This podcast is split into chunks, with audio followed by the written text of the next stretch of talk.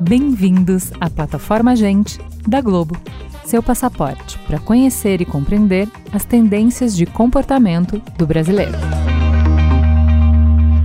Fim de ano chegando, um sentimento coletivo começa a entrar em todas as casas. Aquele clima geral de bota fora de 2022 impera em todos os lugares. Entra ano, sai ano, o ritual não muda. É hora de organizar a ceia de Natal, planejar o recesso de fim de ano e, claro, fazer aquela lista de metas, projetos e sonhos para 2023. Tem gente que faz listinha mental, tem quem faça promessas, tem quem se jogue na planilha e tente planejar cada detalhe do novo ciclo. Mais do que um ritual, a mudança de ano é um momento propício para a gente avaliar para onde a gente está indo e como chegar onde queremos. Mas fazer esse planejamento no nível pessoal já é uma trabalheira, quando a gente pensa em negócios e sociedade, então. Prever o futuro ainda é impossível. Mesmo assim, um certo nível de certeza sobre o que deve acontecer é crucial para a maioria das empresas. E tem muita gente que se debruça em números, pesquisas e índices para se dedicar à arte de predizer o imprevisível. Por isso, nossa conversa de hoje está de olhos bem abertos para o futuro. Especialistas em tendências nos mostram o que, que a gente pode esperar para 2023 como é que a gente deve se comportar após pandemia, eleições, guerra, crise econômica, Copa do Mundo? Tantos fatos históricos nos atropelando de uma só vez. Será que a gente está preparado para um novo ciclo? Será que a gente vai viver de fato um novo ciclo? E mais do que isso, como ler e interpretar as tendências para o próximo ano? Para falar sobre isso, vamos receber quem já é super de casa, Túlio Custódio. Seja muito bem-vindo ao Gente Conversa, me fazendo uma visita. Conta para quem não escuta o Gente Investiga, quem é você na fila do pão? Olá, tudo bom? É, bom dia, boa tarde, boa noite, de quem tiver, o horário que estiver escutando.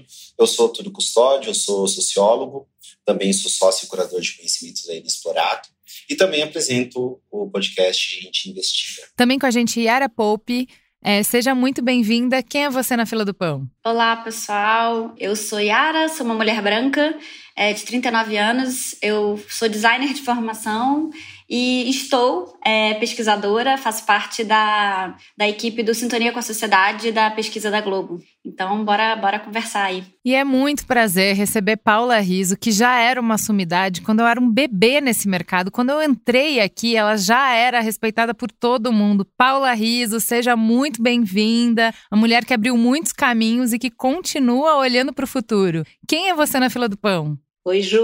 Oi, gente. Muito obrigada estar aqui falando de uma coisa tão bacana como o que a gente espera aí para os próximos anos, né? Sou publicitária de formação e eu tô como head de inovação de marca e comunicação da Globo, depois de uma trajetória grande em agências, em consultoria de inovação. Enfim, tipo, olhar para o futuro é um pouco né, meu hobby, meu trabalho, enfim. Então vamos lá, já que a gente está falando de olhar para o futuro, tem muito de espuma quando a gente fala de tendência, né? Tem muito de futurólogo, muito de aventureiro e tal. Parece muito fácil dar palpite, né? Porque você pode acertar e você pode errar, e aí?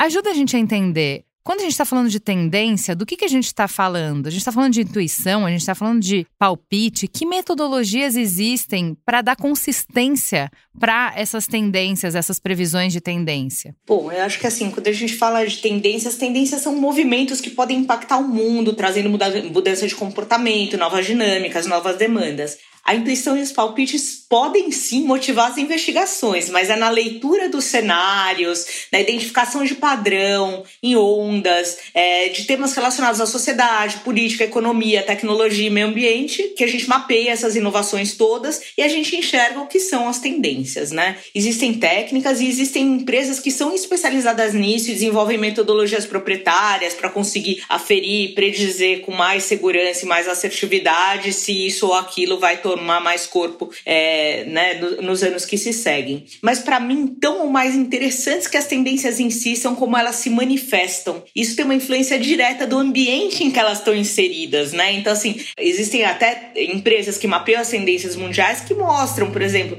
como países e regiões têm mais tração para adaptação daquela determinada tendência. E acho que muito do trabalho que a gente faz aqui na Globo é entender como esses movimentos todos se relacionam com o brasileiro brasileiro, com o Brasil, com a nossa sociedade, com o nosso processo, nosso ritmo de mudança, com o que aconteceu nos últimos anos, né? O jeito que a gente viveu a pandemia, as polarizações, enfim tudo isso tem um peso diferente quando a gente fala de Brasil, né? Então, assim, eu, eu acho que é super interessante essa questão de entender as tendências, as macro tendências, mas a inserção disso na nossa realidade é fundamental, né? E eu acho que isso dá o tom daquilo que vem a ser, é, né? Daquilo que a gente acredita para os próximos anos ou não aqui no Brasil. Acho que o ponto que a Paula colocou é bem importante. É, é bom lembrar, né? Quando a gente fala de tendências, a gente não está falando de futurologia. A gente está falando de uma série de metodologias, de dados, de análise que ajudam a gente, de alguma forma, a enxergar o que está vindo. Uhum. Ou seja, são manifestações que já estão acontecendo. Não é nada que vai ser criado a olha. Você consegue enxergar, e aí acho que essa é a grande diferença quando a gente fala em estudos e metodologias de tendências, é conseguir enxergar no momento presente aquilo que nem todo mundo está percebendo.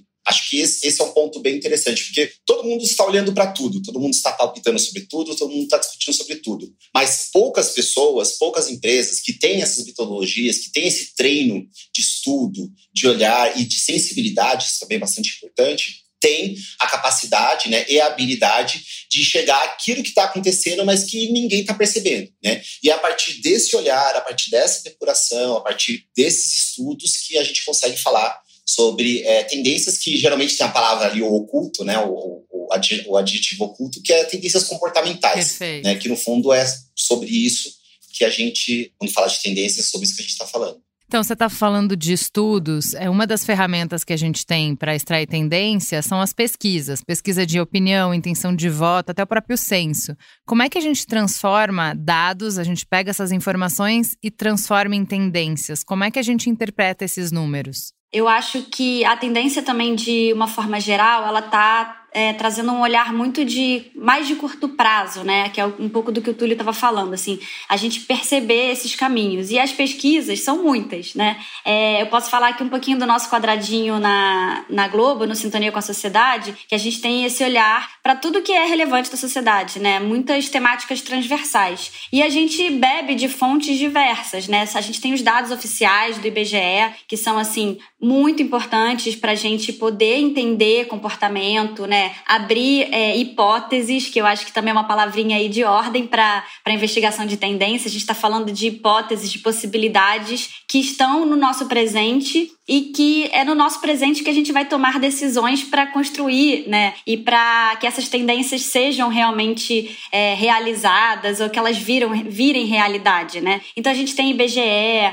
a gente tem é, o censo que está defasado, então a gente está agora terminando um novo censo que é muito importante para um país tão continental quanto o Brasil, porque dados, né, pesquisas, elas não são, né, como a gente está falando aqui, previsão de futuro, elas são um conhecimento, informação, e informação e conhecimento é poder, né? Então a gente, com esse poder nas mãos, a gente consegue investigar né, melhor as temáticas que são é, inerentes à sociedade, a gente consegue é, implementar e construir política pública, a gente consegue entender o consumo das pessoas, a gente também consegue escolher o nosso voto, né? A gente consegue é, fazer decisões de negócios. Então, assim, são muitas metodologias, um pouquinho do que você falou, Ju. Então a gente tem pesquisa pesquisa de é, abrangência nacional. Acho que esse ano foi um ano de pesquisas, né, com, com a eleição. É, então a gente tem que olhar para essas metodologias sempre com o cuidado de estar, estar representando a população brasileira quando a gente fala de dados aí quantitativos, né, de quantidade. E a gente também tem pesquisas que são feitas em profundidade, pesquisas que a gente chama aí de qualitativas. Para quem trabalha em pesquisa, são palavrinhas muito de ordem, né, assim, é, e que geram muitos insights importantes porque a gente consegue olhar com profundidade,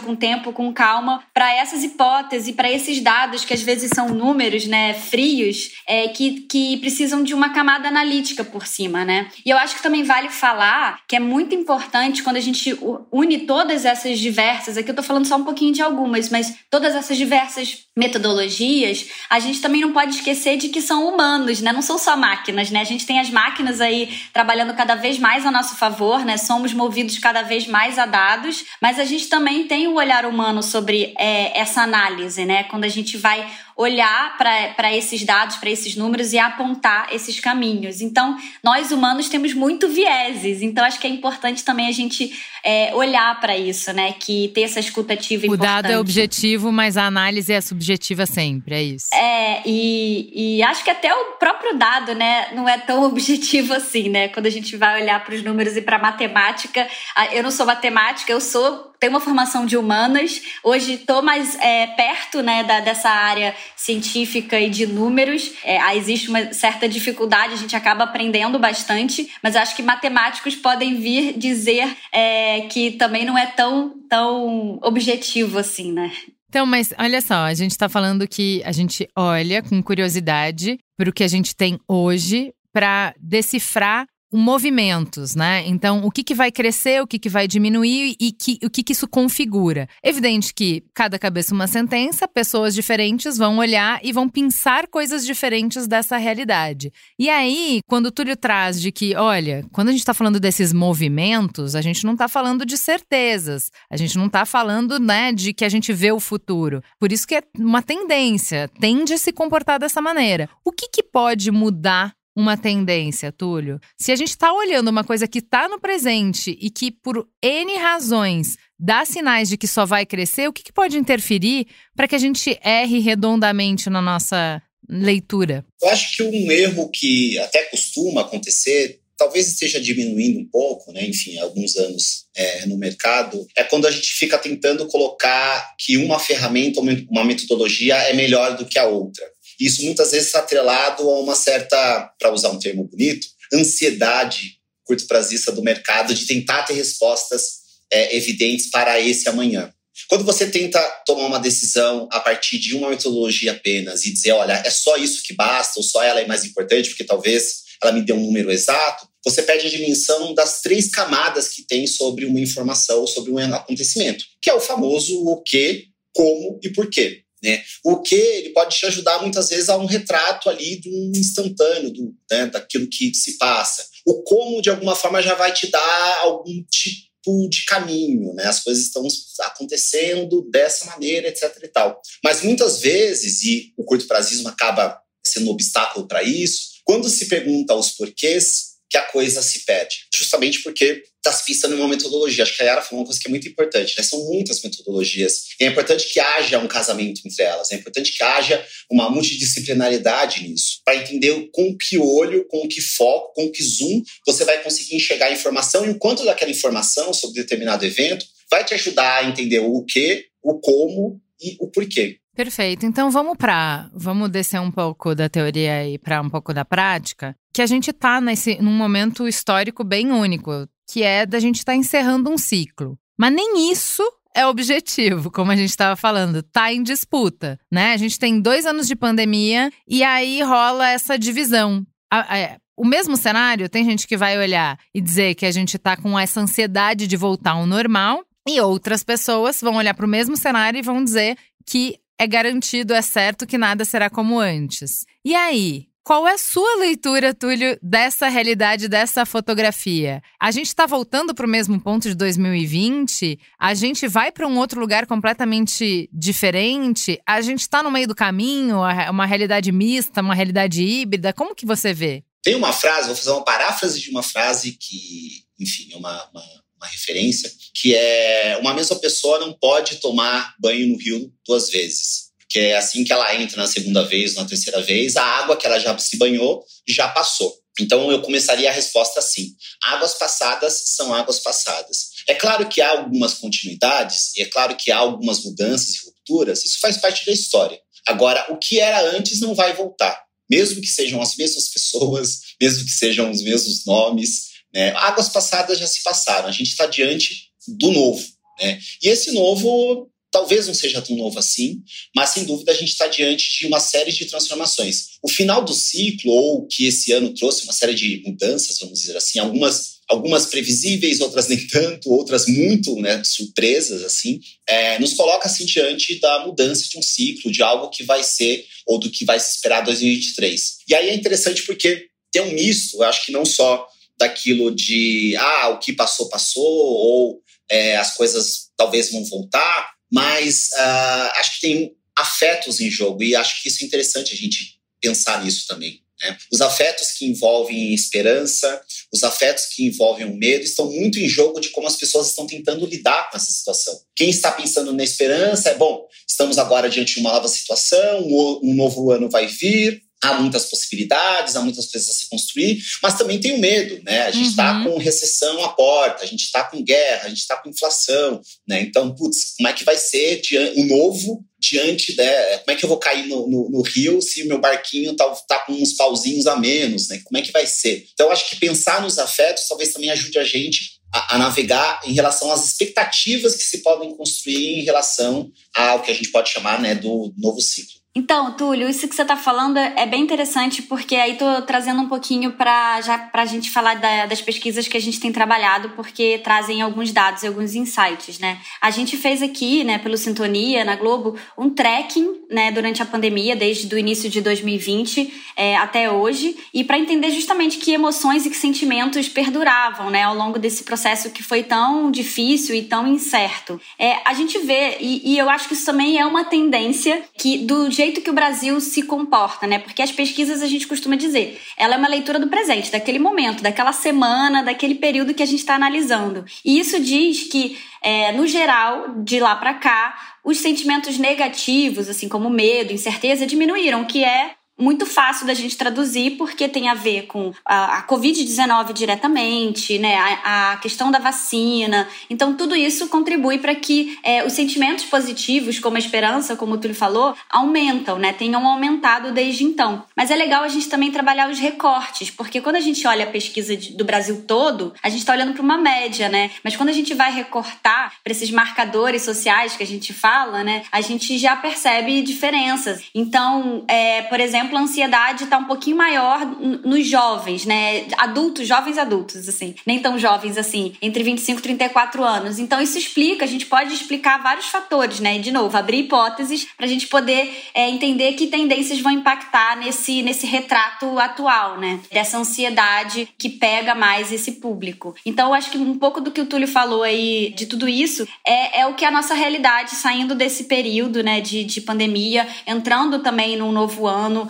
é, com um novo governo federal e com novos, né, depois da eleição, com novos governos no, no país, como é que o brasileiro vai encarar todas essas mudanças, né? Então a gente te faz esse retrato um pouco do presente para poder entender esse futuro próximo. Então, mas Paula, não é só é, a questão da Covid, questão é, eleitoral que preocupa e que mexe com os afetos como o Túlio falou, do brasileiro, porque tem um ponto que acho que também a pandemia é, trouxe assim para o holofote, que é a questão da inovação né? Porque momentos de crise, eles nos empurram, eles nos jogam, né? Guerra, fome, pandemia, tudo isso nos, nos joga. É um turbilhão, você não tem escolha. Vai inovar e vai inovar muito mais rápido do que no passo em que as coisas estão confortáveis. E isso, obviamente, provoca afetos, né? Quando a gente está mudando e pensando em inovação, pode provocar esperança, pode provocar excitação, pode provocar alegria, pode provocar medo, pode provocar desesperança, pode provocar um monte monte de coisa. Fala um pouco pra gente, pra gente do legado de inovação que esse período pandêmico deixou para 2023. O que, que despontou nos últimos anos e o que, que parece, quando você olha para essa fotografia, o que, que parece que veio para ficar? Ah, tem muita coisa aqui pra gente falar, mas eu vou tentar aqui pincelar algumas coisas que eu acho que são interessantes. Eu acho que isso que o Túlio e a Yara trouxeram, eu acho que assim, existe uma perspectiva de não ser o fim, de ser o começo de um novo jeito de viver. E isso é alguma coisa que a gente vai ter que lidar. Então, eu acho que essa é uma questão que ainda está aí e que a gente vai entender que contornos isso terá. É, mas eu acho que existem alguns movimentos, e aí, assim, a gente está falando de comportamento mesmo, que ganharam força na pandemia, que eu acho que continuarão ganhando força, que é a gente repensar os formatos de trabalho. Então, assim, a gente tem aí estudos publicados do, do híbrido sendo talvez a melhor solução e a gente entender onde usa o remoto, como é que é, as estruturas físicas de trabalho têm que responder esse novo momento, essas novas dinâmicas que se criaram. Os cuidados crescentes que a gente precisa ter com a saúde mental em uma era de excesso, numa era de always on que a pandemia também intensificou. Então, o binge watching, a adição a redes sociais, é, enfim, tipo, é um negócio que tá super é, né, latente e que eu acho que foi, de uma certa maneira, trazido a público no, muito fortemente no esporte. E aí a gente começa a enxergar isso ganhando uma outra projeção, um outro lugar, um jeito de pensar. É, eu acho que tem outros temas que apareceram muito fortemente quando a gente passou a se olhar mais. Então, assim, por exemplo, e, e que são aspectos, para mim, que são de reparação histórica, que é a, a questão da diversidade, equidade e inclusão e as questões de representação, que eu acho que assim, a gente está no momento de reparar os erros do passado. Então, assim, é, e que é um tema que não vai se esgotar, e eu acho que tem vários contornos. Então, quando a gente olha para a tecnologia, depois então, a gente abre até para falar sobre isso, mas as questões de transparência e justiça algorítmica, enfim, a gente tem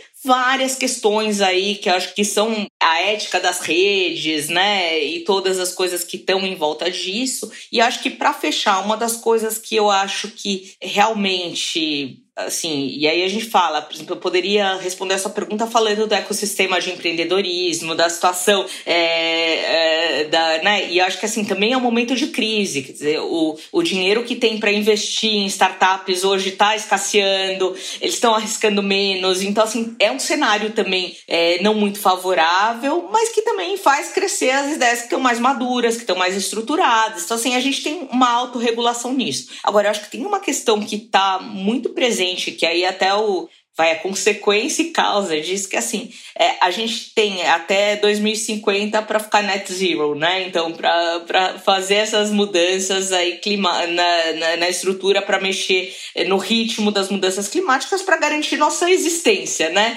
É, então se começou a falar e eu acho que esse 2023 isso vai ser muito trazido pela pauta já começou em 2022 mas assim não basta só ter compromisso você tem que ter ação e responsabilidade climática Então, assim, quando a gente olha falando, cara, tipo, 100 empresas são responsáveis por 70% da emissão de carbono, você fala, cara, tipo, então, acho que a gente precisa mexer pauzinhos aí. Então, eu acho que este é um grande assunto, esse é, uma, é um tema que veio para ficar junto com esses outros que eu pontuei, é, mas eu acho que, assim, pela pela condição, né, dele, que assim, cara, tipo, se a gente não resolver este conflito, que não é de ninguém e é de todo mundo, a gente não garante a nossa sobrevivência. Então, acho que pela simples questão a gente vai ter que endereçar. Então, assim, linhas gerais, vai, tentando abrir aqui pontas pra gente puxar uma conversa, seria isso. Então, vamos lá. Eu acho que tem muitos, muitas pontas pra gente puxar. Vamos passo a passo. Vou começar com o Túlio.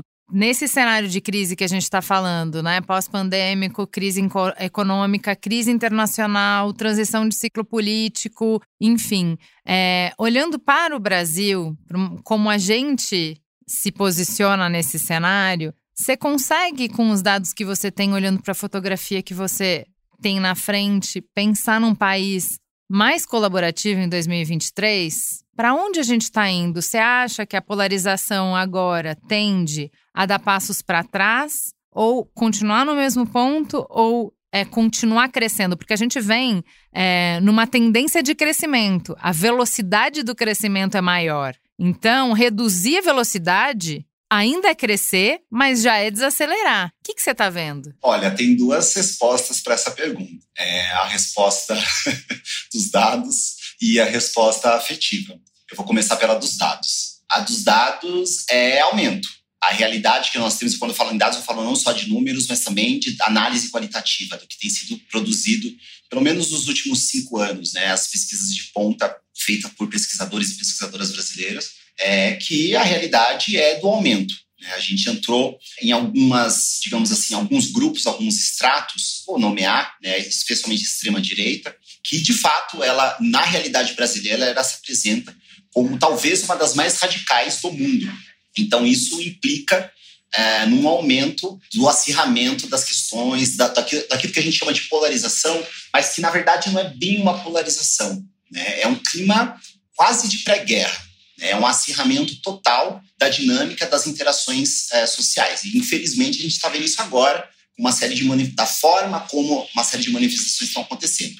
Agora, tem a resposta afetiva, que é a resposta otimista que é, bom, diante dessa realidade, há coisas que podem acontecer. Eu vi um dado essa semana que fala de trabalho, mas que eu acho que é um dado que pode ser interessante nesse sentido. Né? Essa semana saiu, não vou lembrar o número exato agora, mas saiu uma matéria falando que está rolando uma espécie de uma debandada de executivos e, e executivos né, de startups, de fintechs da vida, e voltando para as empresas tradicionais, para as grandes corporações. A gente pode ler esse dado como, putz, negócio para as startups está ficando ruim. Ok, a gente tem dados sobre isso. Investimentos estão mais difícil, uh, fechamentos, rolaram demissões, etc e tal.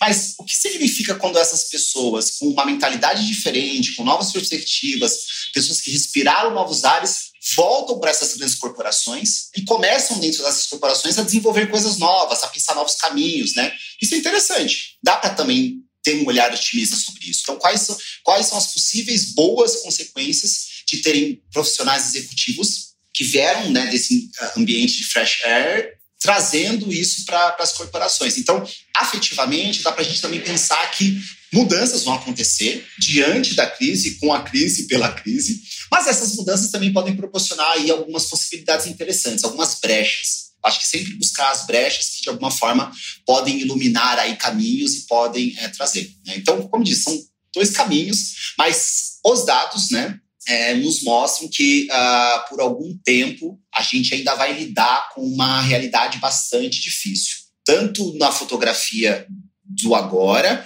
quanto num olhar aí um pouco mais macro histórico, né, de acirramento de individualidade, de competição, né, nós contra eles, esse tipo de, de coisa. Bom, é, é, essa fotografia tá muito ruim, não quero ver. Yara, vamos para uma fotografia melhor.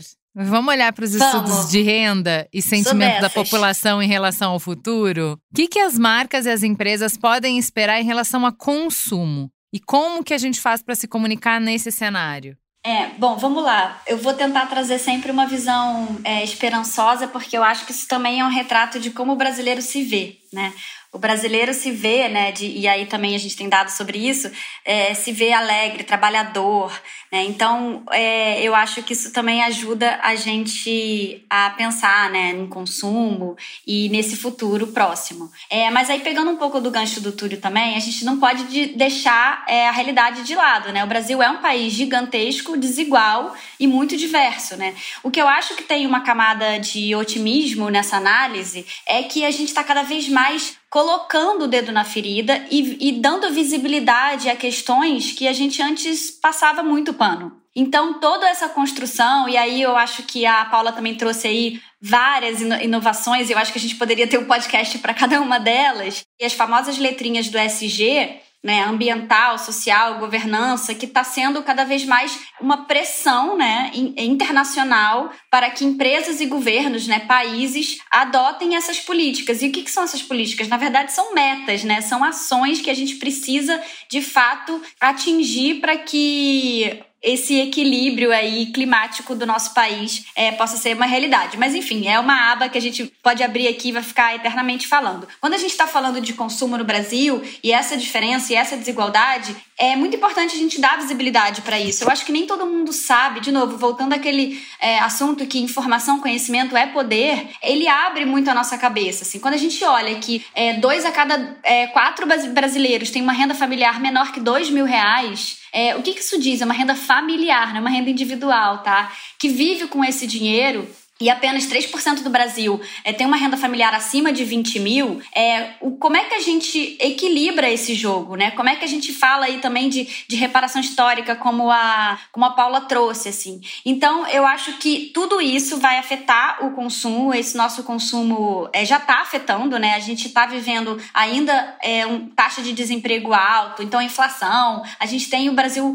com muitas pessoas, é, mais de 30 milhões em situação de fome ou é, insegurança alimentar então, assim, são coisas que realmente trazem pra gente um cenário bem pessimista, né? Mas a gente consegue entender que o Brasil, frente a tudo isso, eu acho que a palavrinha muito de ordem é a resiliência. Porque como que nesse cenário tão difícil, é, a gente ainda é alegre, a gente ainda é trabalhador e a gente ainda tem esse lugar desses afetos, né? De toda essa palavra também que, que todo, todos falaram aqui, que tudo tem nos afetado muito, né? A gente tá vivendo aí o cada vez mais uma aceleração desses afetos, talvez eu poderia dizer. Então eu acho que as marcas estão cada vez mais atentas. A gente percebe isso né, na prática com as campanhas e com o posicionamento ou não posicionamento né, de, de marcas, de empresas, frente a essas mudanças aceleradas então eu acho que num cenário difícil, que o Brasil nunca foi fácil, a gente tem muito mais visibilidade desse debate, dessa discussão. É quase que a gente está se colocando, né, nós mesmos enquanto país, num grande divã para a gente poder resolver o rolê, né? Porque se a gente não resolver, se a gente não olhar para isso com o cuidado necessário, a gente vai só continuar colocando para debaixo do tapete e aí acho que nada vai ser resolvido, né? Então não sei se eu consegui ser esperançosa e otimista. Eu não, acho eu que... acho. O que, que eu acho, Paula? Eu acho que tanto a Yara quanto o Túlio pintam um cenário de ebulição. É um momento de angústia, é um momento de nenhuma facilidade, de nenhuma segurança, mas é um momento de transformação. Isso tem potencial de ser ruim, tem potencial de ser excelente. E aí, a tecnologia, ela vem muito para catalisar esse momento, né? Então é jogar um fermento em cima disso. A massa já está crescendo e você taca fermento. E a gente está num momento de muitas promessas, né? De inovação, de tecnologia, de conectividade e tal. Fala pra gente um pouco de quanto que tem evoluído de de fato, fora espuma, inteligência artificial, é, de quanto que quando a gente traz algoritmo para publicidade e big data, a gente efetivamente tem mudanças na nossa vida e em termos de tecnologia e conexão para 2023. Queria começar com uma coisa que eu acho que é, é, bastante importante que a gente coloque, porque é um tema que também vai surgir com muito mais força e eu acho que assim a gente vai ter um entendimento como sociedade do problema que isso causa. Existe uma, uma, uma discussão muito grande sobre transparência algorítmica. Então, assim, hoje você não sabe o que impulsiona o algoritmo. E a gente, como é um país muito digitalizado e que aderiu muito fortemente às redes sociais, a gente está muito exposto a isso. Então, assim, hoje a polarização é boa para o negócio, porque assim ela gera engajamento engajamento, ela já era clique, ela já era. E isso não é bom para a vida. Então, assim, existe essa questão, é, e é uma questão que, cara, a gente ouviu vários pensadores esse ano nos grandes festivais falando sobre isso, falando assim, cara, tipo, é, acabei de voltar ao Web Summit de Lisboa, o Chris Anderson, curador do TED, falou, cara então, o negócio é o seguinte, não é só moderar as redes, a gente tem que mudar a estrutura, porque tá errado. Então, assim, o que ele coloca é a responsabilidade. Tu fala, as grandes empresas de tecnologia estão no topo do problema, né? Então, assim, a tecnologia, os algoritmos, a inteligência artificial não estão a serviço das pessoas. Uhum. Estão a serviço, muitas vezes, do lucro dessas empresas. Então, assim, isso é uma coisa que tem sido trazida. Eu acho que assim a gente ganha mais consciência sobre isso, a gente ganha mais repertório sobre isso e acho que, enfim, haverá já existe uma pressão em alguns mercados e eu acho que é natural que essa pressão se expanda, assim, do mesmo jeito que a gente viu as questões de representação. Então assim, cara, George Floyd para os Estados Unidos é um negócio, né? Black Lives Matter é um negócio, mas assim, isso cascateia no mundo porque isso tem ressonância, entendeu? Então uhum. assim, acho que essa é uma discussão que tem muita ressonância para o Brasil e eu acho que a gente deve ter muita coisa disso. Agora, uma das coisas que eu gosto de pensar é assim, aí o, o, copo mais cheio, né? Então, assim, é como essas tecnologias, tipo, inovadoras, elas convivem com as tecnologias tradicionais. Então, assim, tipo, cara, como a televisão pode ser mais conectada, como é que a gente pode trazer as coisas, e mais do que isso, eu acho que assim, como a gente pode, e acho que fundamentalmente isso aqui, a gente está falando de Brasil, e acho que Yara já trouxe um panorama bem bacana e bem presente com esses números que ela pintou. Eu acho que assim, como é que a gente consegue usar a tecnologia para impacto social? Uhum. Então, assim, cada vez mais, eu acho que essa vai ser a nossa grande questão, nosso grande desafio. Então, assim, a gente é criativo, a gente adota as coisas. Agora, assim, como é que a gente conecta esses dois universos? Porque a gente tem todo um ecossistema de impacto que não consegue escalar. Então, assim, como é que a gente usa a tecnologia para isso? Então, eu acho que essa é uma grande provocação. Eu acho que esse pode ser um grande tema. E, assim, mais do que usar a inteligência generativa para gerar roteiro de comercial, é que a gente tem que discutir é um pouco essa coisa, como é que a gente gera impacto a partir do uso das tecnologias. Então, assim, essas são as discussões que a gente quer ver colocada. Vamos olhar para tudo, vamos olhar é, para os vieses do algoritmo, vamos discutir ética, vamos, vamos discutir todas essas coisas, mas eu acho que assim, a gente está num lugar que é o Brasil, onde a gente precisa de respostas urgentes que, cara, talvez a gente possa, como pensadores, né, desse mundo, também articular para ação, né? Então, assim, isso eu gostaria de ver mais e, gostaria, e cada vez mais eu quero fazer parte disso, né, dessa transformação, porque eu acho que, assim, é uma responsabilidade da gente, né, como, enfim, pensador e, e como membros que atuam, né, nesse, nesse ecossistema de comunicação, pensar sobre isso quando a gente fala dessa transparência algorítmica que a Paula está trazendo, eu acho que é importante sempre pensar assim que tem um humano por trás dessas, dessas tomadas de decisão. Que humano é esse? Ou é, quem é essa pessoa? Então, é, a gente né, também tem dados, assim, o impacto que as mulheres têm na, nas decisões relacionadas à ESG, né, a população negra, a população indígena. Então, assim, onde então, que pessoas são essas, né? De quem a gente está falando agora? Massa. Eu acho que são duas coisas, são duas coisas muito fortes, assim, é, é, que a Paula trouxe, a Yara também complementou. E, e, a imagem que tu fez, Ju, eu acho que é uma imagem muito boa, né? É óbvio que a gente quer tacar fermento, porque a gente quer fazer a massa crescer para ter mais pão para todo mundo. Só que se a gente não mexer na forma, a gente vai perder o pão. Se você coloca fermento demais, o negócio cresce, vaza, queima tudo e você perde tudo aquilo que poderia ser muito mais, você acaba tendo de muito menos. Então, acho que um primeiro ponto é a gente precisa olhar para a forma, né? E acho que tem uma questão otimista nessa forma, que é algo que a, a Yara também apontou, que é a questão da responsabilidade e implicação. Os desafios estão aí, a crise está aí, mas cada vez mais os atores da sociedade, especialmente as empresas, né, de novo, especialmente as empresas, estão implicadas em responsabilizar pelo que está acontecendo no mundo delas. Não é mais uma conversa como eu já cheguei a ouvir há, sei lá, 10, 15 anos atrás no mercado, né, pessoas sem empresa falar assim, ah, isso é um problema do governo, né, eu, não tenho que, uhum. eu não tenho que me ver com isso. Não, hoje as empresas já entendem que elas precisam sim se ver com isso, elas precisam sim participar e propor e desenhar e criar. Então, eu acho que essa responsabilidade, essa implicação uh, nos dão aí caminhos otimistas em relação a como todo mundo está fazendo parte, está todo mundo mexendo nesse, nesse buraco. Então, só para é, complementar aqui que vocês estão falando, eu acho interessante, Paula, que lá atrás, mas lá atrás mesmo, acho que ó, 2018, no SXSW, essa é, conversa sobre transparência de algoritmo estava bombando. Você não conseguia entrar em nenhum painel que eles não estivessem falando sobre isso de alguma maneira. Não importa se era de saúde, se era de jornalismo, do que for, do que for. Uh, sempre passava por isso. E eu acho que o que o Túlio vai ficar muito interessado em saber é que eu, eu achei emocionante que diferentes pessoas falaram lá que pela primeira vez na história da humanidade não está faltando tecnologia em termos de ferramentas. Porque a gente sempre, quando a gente fala de tecnologia, a gente pensa em um, um, maquinário, a gente pensa em bits e bytes, programação, a gente pensa numa, numa química diferente. É isso que para a gente é tecnologia. O que eles falaram é o grande desafio que a gente tem agora. A gente precisa de uma revolução tecnológica humana, é de humanas.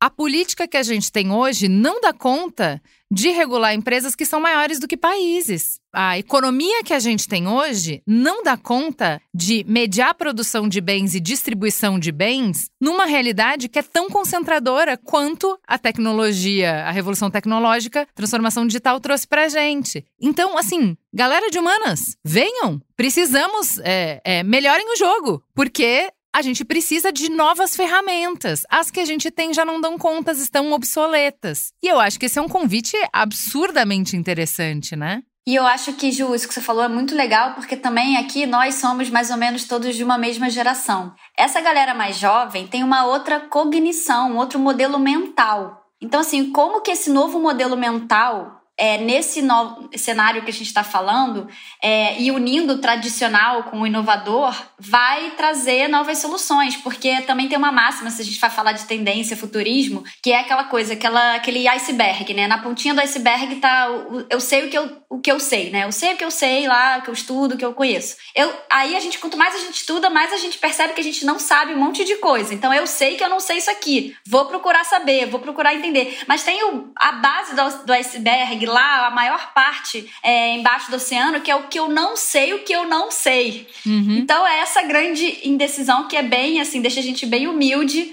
para poder deixar essa galera nova vir com um novo modelo mental é, e entendendo também os impactos positivos e negativos que isso traz, né? Porque rede social, scroll infinito, tem muita coisa aí que tem impacto que a gente ainda nem sabe, né? Exatamente, mas é, teve um episódio que eu tô tentando lembrar, puxar da memória, mas né, memória pós-pandêmica é péssimo. Que também era sobre futuro aqui do gente. É, e um cara trouxe uma coisa tão brilhante, assim, eu fiquei tão, assim, é, emocionada com o que ele falou, que ele estava falando justamente de que as novas, as novas gerações chegam com um novo olhar. Então, se esse quebra-cabeça, as ferramentas que a gente tem humanas não dão conta, calma, respira, você não vai dar mesmo, gata. Não é para você, entendeu? Continua trabalhando para manter tudo que tem aí, porque tá chegando uma galera que vai pensar diferente, que vai olhar diferente, vai olhar para o problema de outro jeito não está comprometida, não está engajada com a lógica que já estava aqui, porque ela ainda não foi contaminada por isso. Então, assim, não atrapalha, sai do caminho, não fica na frente deles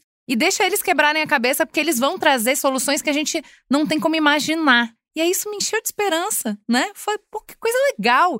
E ele mostrou em momentos históricos em que isso aconteceu, né? Então, assim, é, como é uma nova geração que vai resolver as tretas? Quando você tá num paradigma, né? Civilizatório, enfim. Então vamos lá, Yara. Vamos fechar encerrando. Se você pudesse falar para as marcas um aspecto só, uma tendência de comportamento do consumidor só, para elas prestarem atenção para 2023, o que, que você diria? Nossa, que pressão, que responsa. Bom, eu acho que eu vou puxar um pouco da sardinha pro, pro meu lado, pro meu marcador social, que eu acho que é qual o papel das mulheres nessa na, na, na, tomada de decisão em todas as camadas na sociedade, assim. Eu acho que quando a gente fala de SG, elas elas não estão nas camadas de poder, mas elas estão nas equipes. É, todos os recortes de mulheres, né, todos os recortes possíveis, interseccionalidade, né, de mulheres, mulheres trans, mulheres pretas, mulheres indígenas, novas, mais velhas, né? Quando a gente fala desse impacto. Então, eu acho que é, as mulheres são as grandes consumidoras do Brasil. Elas, né, quando a gente fala de renda, são as que têm a menor renda, é, mas são é, decidem 96% da compra dos lares do Brasil, assim. Então, eu acho que é colocar nós, bora galera mulheres, assim, para tomada de decisão. Ô, Paula, a Yara tá muito polêmica, tá? Porque ela escolheu justamente um dos pilares que favorece a polarização, que é a questão das guerras culturais. Inclusive, escutem o podcast de guerras culturais do Pablo Hortelado, é, que também está disponível no Globoplay. Maravilhoso, que explica de como é que a gente chegou no ponto que a gente chegou. E essa questão de gênero, exatamente como a Yara falou, colocar a mulher nesse lugar é um combustível muito grande para essas tensões sociais que a gente está vivendo. Essa resposta de inovação e tradição, essa disputa, como que você vê para 2023? Ah, eu acho que a gente tá precisando se reinventar. Então, assim, tipo, se eu fosse apostar alguma coisa, eu aposto na inovação mesmo. E eu acho que, assim, a gente precisa sair desse lugar que a gente ficou, porque esse lugar é desconfortável, né? Então, assim, mais do mesmo, eu acho que não é o caso. Eu acho que, assim, a gente poderia pensar, ah, é uma coisa de um conforto você voltar para um lugar onde você esteve, você se reconhece. Num primeiro momento, sim, mas depois, quando você reconhece que aquele lugar não funciona mais, cara, você tem que andar. E aí eu acho que, assim, o caminho de de oxigenar, de abrir né, a janela e deixar as novas coisas entrarem, de abrir espaço para o novo,